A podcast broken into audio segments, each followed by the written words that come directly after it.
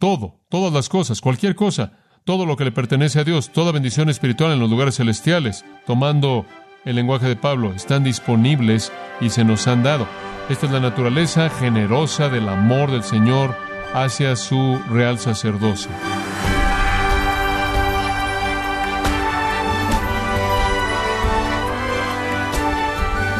Le damos las gracias por acompañarnos en este su programa Gracias a vosotros con el pastor John MacArthur.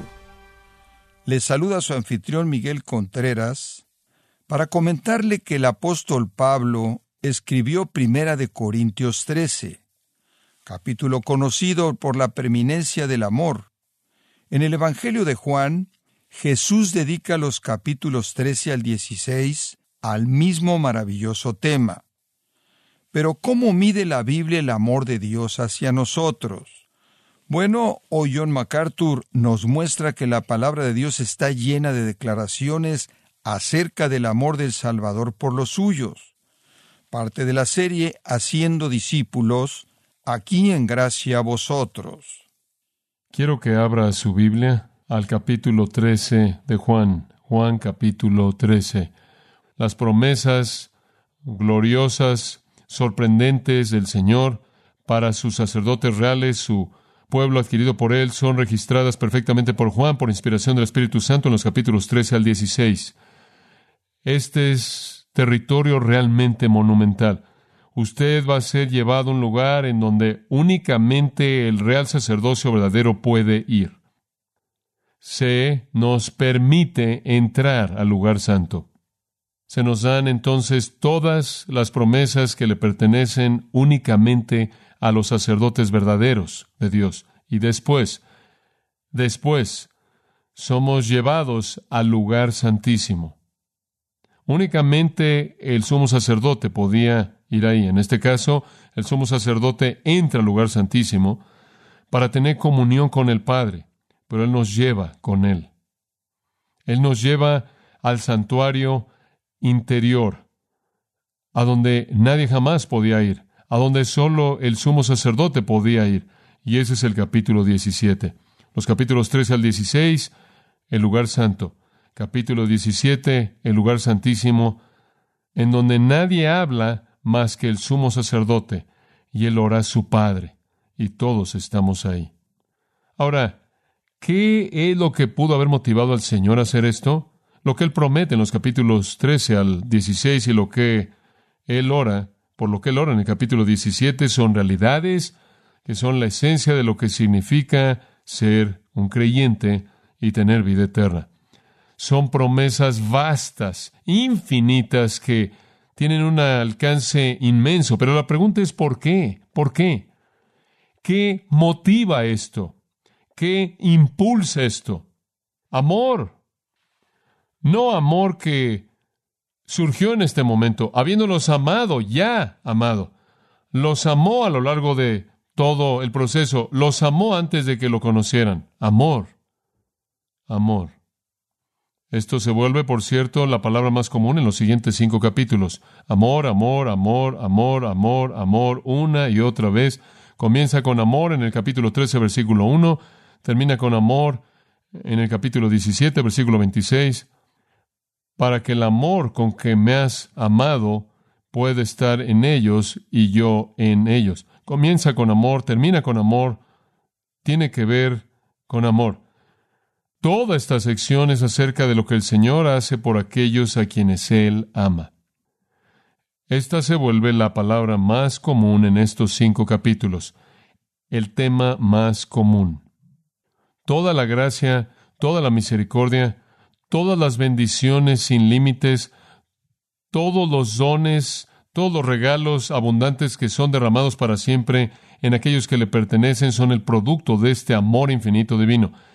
Y con conocimiento pleno de su ignorancia, con entendimiento pleno de su egoísmo, debilidad, fracaso, cobardía, duda, negación, todas las cosas que él sabe, no solo de lo que han hecho, sino de lo que harán, frente a todo eso, todas estas promesas son derramadas muchas cosas en la Biblia acerca del amor de Dios. Usted puede regresar a los escritos de Moisés, Deuteronomio 6 y leer acerca del amor de Dios. Usted puede regresar a los profetas como Jeremías 31 y leer acerca del amor de Dios. Usted puede encontrar el amor de Dios en el Antiguo Testamento y ciertamente puede encontrar muchos lugares en el Nuevo Testamento que hablan del amor de Dios. Él ama al mundo, Juan 3, él ama a sus enemigos, Mateo 5. Pero cuando llegamos a hablar de que Él ama a los suyos, este es el punto alto. Hay más aquí que refleja el amor del Señor hacia los suyos que en ningún otro lugar en la Escritura. Esto es lo que quiero que vea conforme avanzamos a lo largo de esto. Estos son los regalos de amor que el Salvador le da a pecadores inmerecedores como nosotros por mera gracia. Y simplemente es sorprendente. Y están esparcidos a lo largo de los cinco capítulos. Regresemos al versículo 1. Unos cuantos detalles. Ahora antes de la fiesta de la Pascua. Esto es crítico. Esto es crítico. Esto está ascendiendo hasta llegar a la fiesta de la Pascua, la cual sucedió el jueves por la noche. Como dije, los judíos galileos celebran la Pascua el jueves por la noche, los judíos de Judea el viernes, entonces es apenas antes de la tarde para celebrar la Pascua. El tiempo es crítico. ¿Por qué es tan crítico? Porque todo en la vida de Jesús estaba llevando a la Pascua final. Y esto, por cierto, fue la Pascua final legítima en la historia de Israel. Pero permítame explicarle cómo llegamos aquí. Muy bien. Consulté en el libro Una vida perfecta, en el cual yo en cierta manera armonicé todos los relatos de Mateo, Marcos, Lucas y Juan, y este es el párrafo que nos llevaría a este momento. Después vino el primer día de la fiesta de los panes sin levadura, cuando mataban el cordero de la Pascua, y envió a dos de sus discípulos, esto es jueves temprano por el día, envió a dos de sus discípulos, Pedro y Juan, diciendo, Id y preparad la Pascua para nosotros, para que comamos. Entonces les dijeron, ¿a dónde quieres que vayamos y preparamos para que coman la Pascua? Y él les dijo, he aquí, id a la ciudad y cuando hayáis entrado a la ciudad, cierto hombre os encontrará cargando un contenedor de agua. Seguidlo a la casa en la cual entré y a donde quiera que él vaya. Decidle al dueño de la casa, el maestro os dice, mi tiempo se acerca. ¿Dónde está el aposento en donde pueda comer la Pascua con mis discípulos en tu casa? Entonces se los mostrará un aposento alto grande, preparado, y ahí preparad para nosotros. Entonces los discípulos hicieron como Jesús les había dicho. Salieron y llegaron a la ciudad y encontraron tal como él les había dicho y prepararon la Pascua. En la tarde, cuando la hora había llegado, él, Jesús, vino y se sentó y los doce apóstoles con él. Entonces él les dijo, con mucho gusto he deseado comer esta Pascua con vosotros antes de que sufra, porque os digo, ya no la comeré hasta que sea cumplida en el reino de Dios. Esta es la última Pascua. Entonces todo estaba preparado. Durante el día Pedro y Juan fueron, se reunieron con el hombre, se halló el lugar más adelante, el resto de ellos vinieron. Cada escritor del Evangelio, Mateo, Marcos, Lucas, Juan, se concentra en el tiempo preciso y acontecimiento en el que nuestro Señor Jesús fue crucificado. Fue la Pascua. Fue la Pascua. Los mejores cálculos serían el año 30 después de Cristo. Fue en el mes de Nisan, fue en el día 14 y 15 y él moriría el viernes. Él moriría en la fiesta de la Pascua, que era la fiesta de la Pascua, era una matanza, era una matanza. Todo el mundo venía de todo el mundo conocido, todos los judíos regresaban a la fiesta, era la fiesta a la que más gente asistía, y traían corderos o compraban corderos y los mataban por dos días. Y era un recordatorio de la matanza de los corderos en Egipto y la sangre siendo colocada en la puerta para que fueran librados del ángel de la muerte y rescatados de Egipto. Dios ordenó eso para que fuera recordado cada año para demostrar que Dios era un libertador, para que siempre miraran hacia atrás y vieran que Dios liberó a su pueblo mediante la muerte de un cordero inocente. No solo miraba hacia atrás, miraba hacia adelante al día en el que Dios liberaría a su pueblo, no de Egipto, no de una entidad política o una entidad nacional, sino que Dios liberaría a su pueblo de sus pecados mediante la muerte de un cordero sacrificial. La fiesta era un memorial de la salvación de Dios de Israel de la esclavitud egipcia, una salvación que fue disparada por la muerte de un cordero.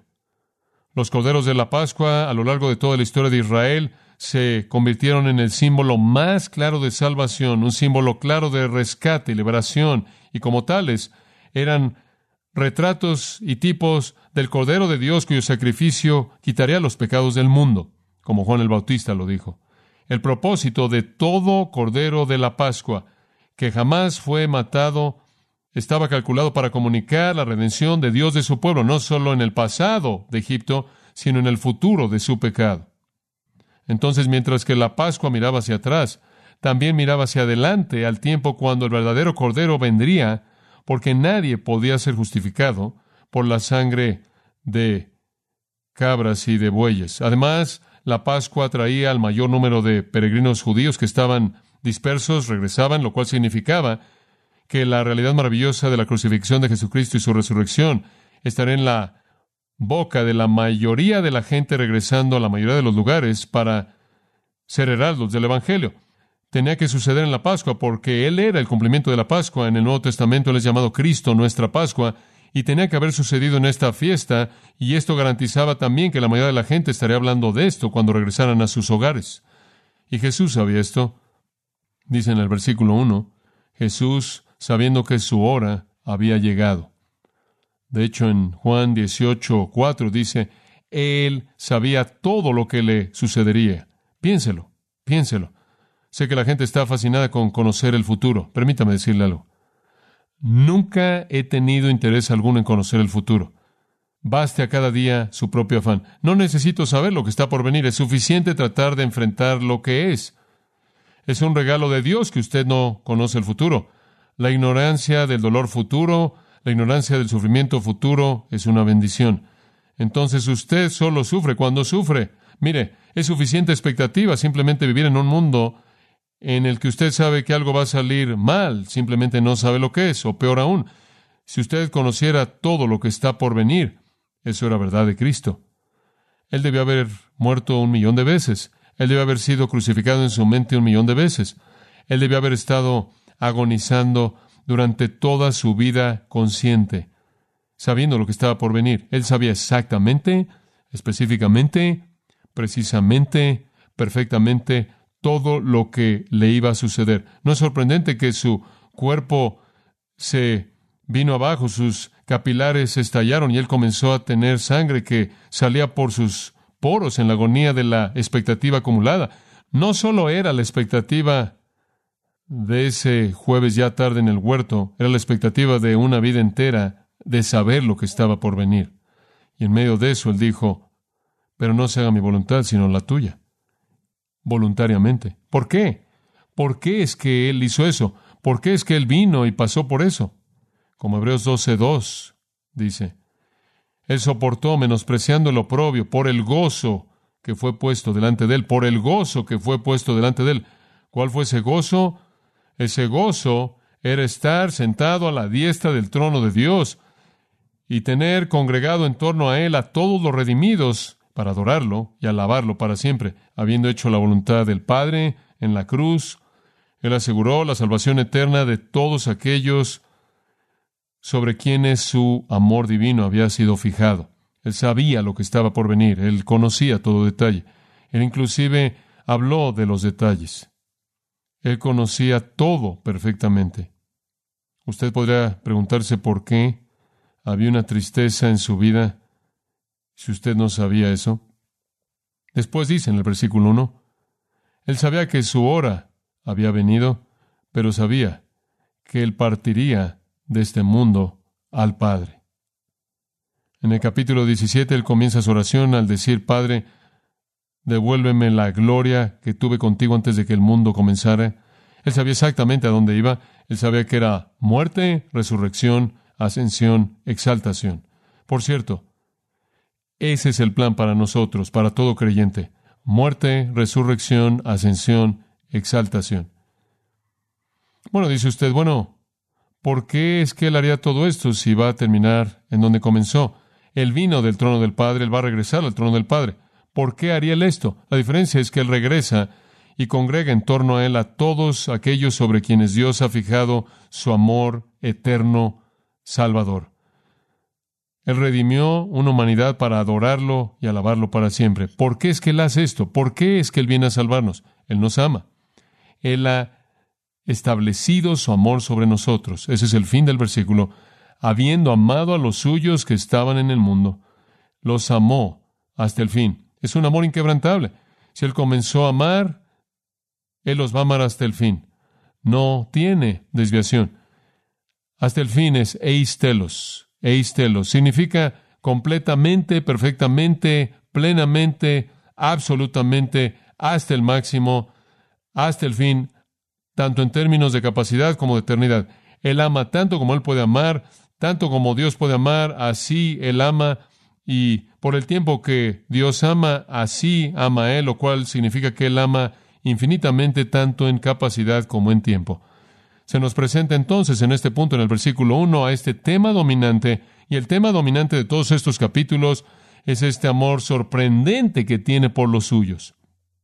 Dice, habiendo amado a los suyos implícito el ya, habiendo amado a los suyos ya, él ha estado amando a los suyos desde antes incluso de que lo conocieran, mientras que éramos enemigos. Él nos amó. Habiendo ya amado a los suyos, nada puede cambiar eso. Él los ama al máximo hasta el fin, infinitamente, absolutamente, completamente, perfectamente. ¿Cómo se mide ese amor? Bueno, la Biblia está llena de afirmaciones acerca del amor de Dios, pero usted ni siquiera necesita ir más allá de estos capítulos que están frente a nosotros en este momento. El amor de Dios por los suyos, mencionado ahí en el versículo 1, es entonces explicado en los siguientes cinco capítulos. Permítame ayudarle con tan solo un pequeño resumen.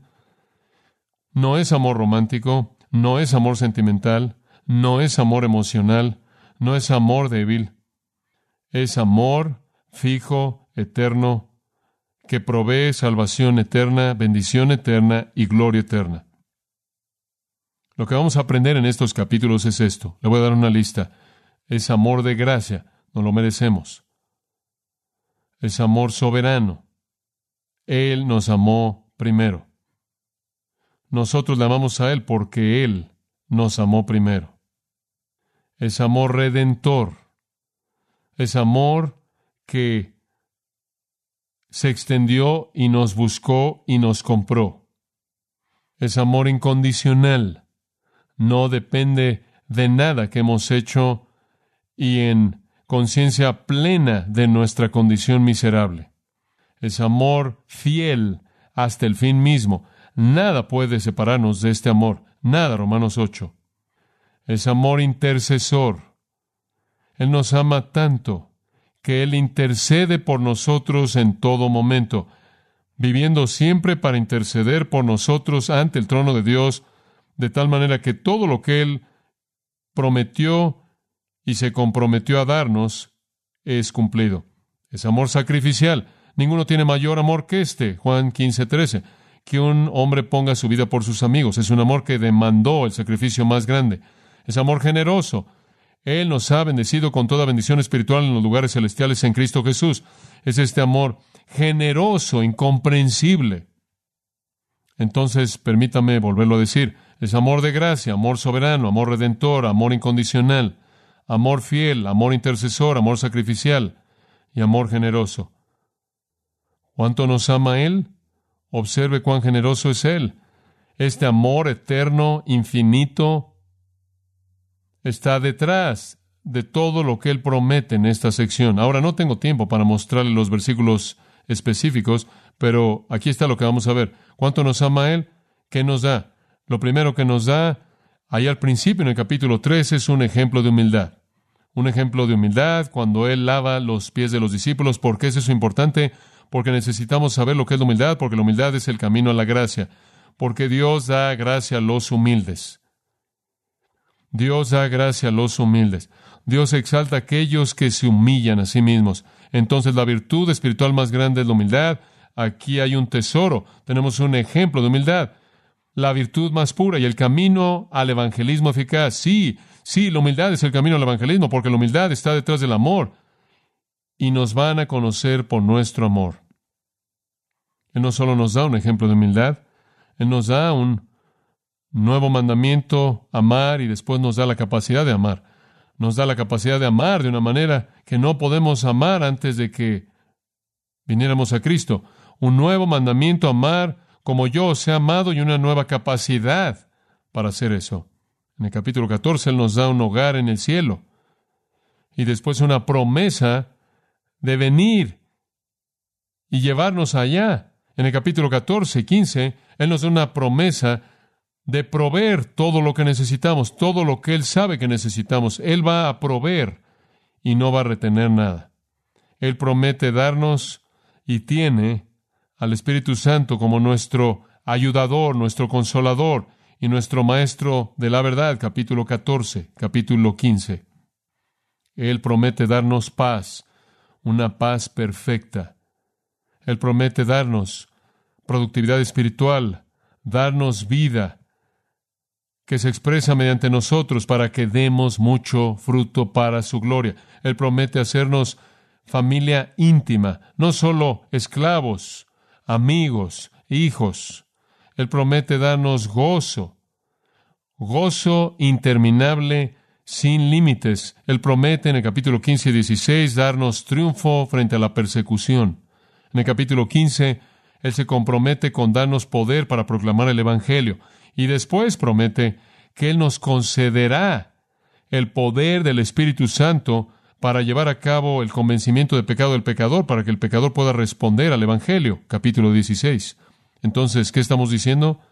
Él nos da el camino de la humildad, el cual es el camino al evangelismo eficaz, amor y gracia. Él nos da la capacidad de amar un hogar en el cielo, una promesa para llevarnos ahí, un compromiso por proveer todo lo que necesitamos, al ayudante, el Espíritu Santo, quien también es el Maestro de verdad. Él nos promete una resurrección, paz perfecta, fruto espiritual, gozo, triunfo en la persecución, poder para proclamar el Evangelio y ayuda divina para convencer de pecado al pecador. Después, como si eso no fuera suficiente, le voy a pedir que vea el capítulo 16, versículo 15. Todas las cosas que el Padre tiene son mías. Todas las cosas que el Padre tiene son mías. Simplemente piensa en eso. Todo lo que el Padre tiene es mío. Por tanto, dije, él toma de lo mío y se los dará a vosotros. Él le da a usted todo. Lo que pueda haber quedado afuera hasta este punto, todas las cosas que le pertenecen a Dios, todas las cosas que le pertenecen a Cristo, Él nos las da. Es simplemente sorprendente. Versículo 23, Juan 16, 23. En aquel día no me preguntaréis nada. De cierto, de cierto os digo, si pidierais al Padre algo en mi nombre, Él os dará. Cualquier cosa en mi nombre. Versículo 24. Hasta ahora no habéis pedido nada en mi nombre.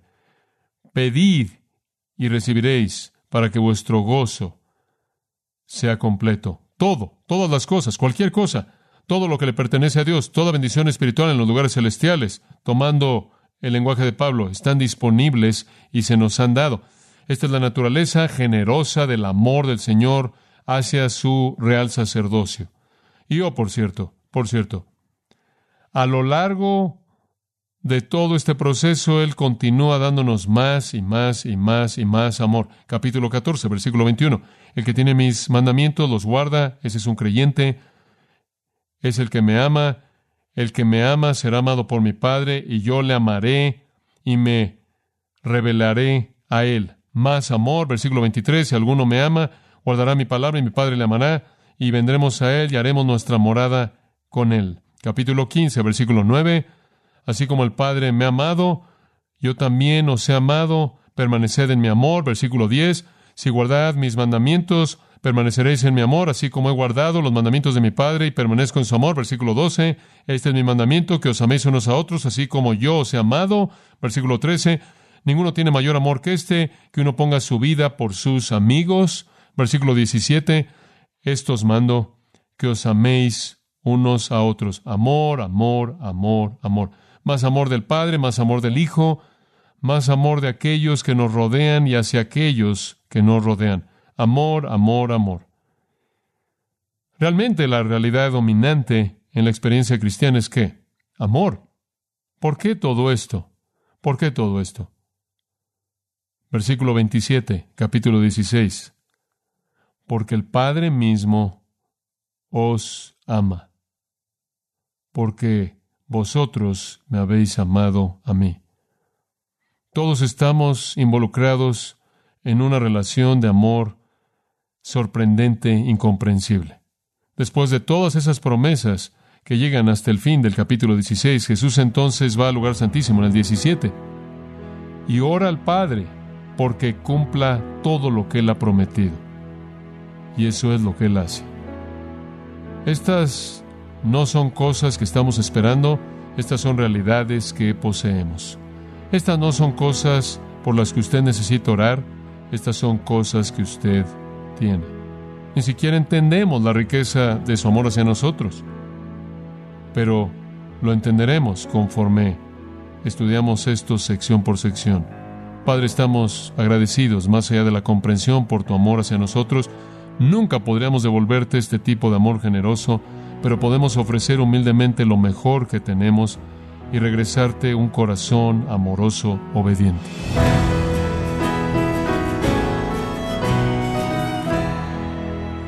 John MacArthur nos ha mostrado la maravillosa realidad dominante de la vida cristiana, el amor. Estamos dentro de esa relación y formados como parte de la relación amorosa increíble, incomprensible de un Dios trino que ama eternamente. Es la serie Ama sin importar nada, en gracia a vosotros. Estimado oyente, le invitamos a leer el libro Isaías 53, El siervo sufriente, escrito por John MacArthur, donde nos muestra cómo las palabras proféticas de Isaías iluminan las verdades de la crucifixión de Cristo. Lo puede obtener en gracia.org o en su librería cristiana más cercana. Y le recuerdo también que puede descargar todos los sermones de esta serie Ama sin importar nada, así como todos aquellos que ha escuchado en días, semanas y meses anteriores, animándole a leer artículos relevantes en nuestra sección de blogs en gracia.org. Si tiene alguna pregunta o desea conocer más de nuestro ministerio, como son todos los libros del pastor John MacArthur en español o los sermones en CD que también usted puede adquirir, escríbanos y por favor mencione la estación de radio por medio de la cual usted nos escucha en gracia a vosotros. Es importante conocer no solo el país y ciudad de donde usted nos escucha, sino también la radio. Para quienes contactan nuestro ministerio por primera vez, pueden solicitar una copia del mensaje de promoción sin costo alguno, un mensaje por oyente únicamente. Si usted vive en los Estados Unidos o Puerto Rico, escríbanos a Gracia Vosotros, P.O. Box 4000, Panorama City, California 91412. O puede escribirnos a través del siguiente correo electrónico radio arroba gracia punto org. Le damos las gracias por su tiempo y sintonía en nombre del pastor John MacArthur y del personal. Y le comento que estamos orando para que Dios continúe extendiendo su gracia en usted mientras nos acompañe en la próxima edición para continuar desatando la verdad de Dios un versículo a la vez, aquí en gracia a vosotros.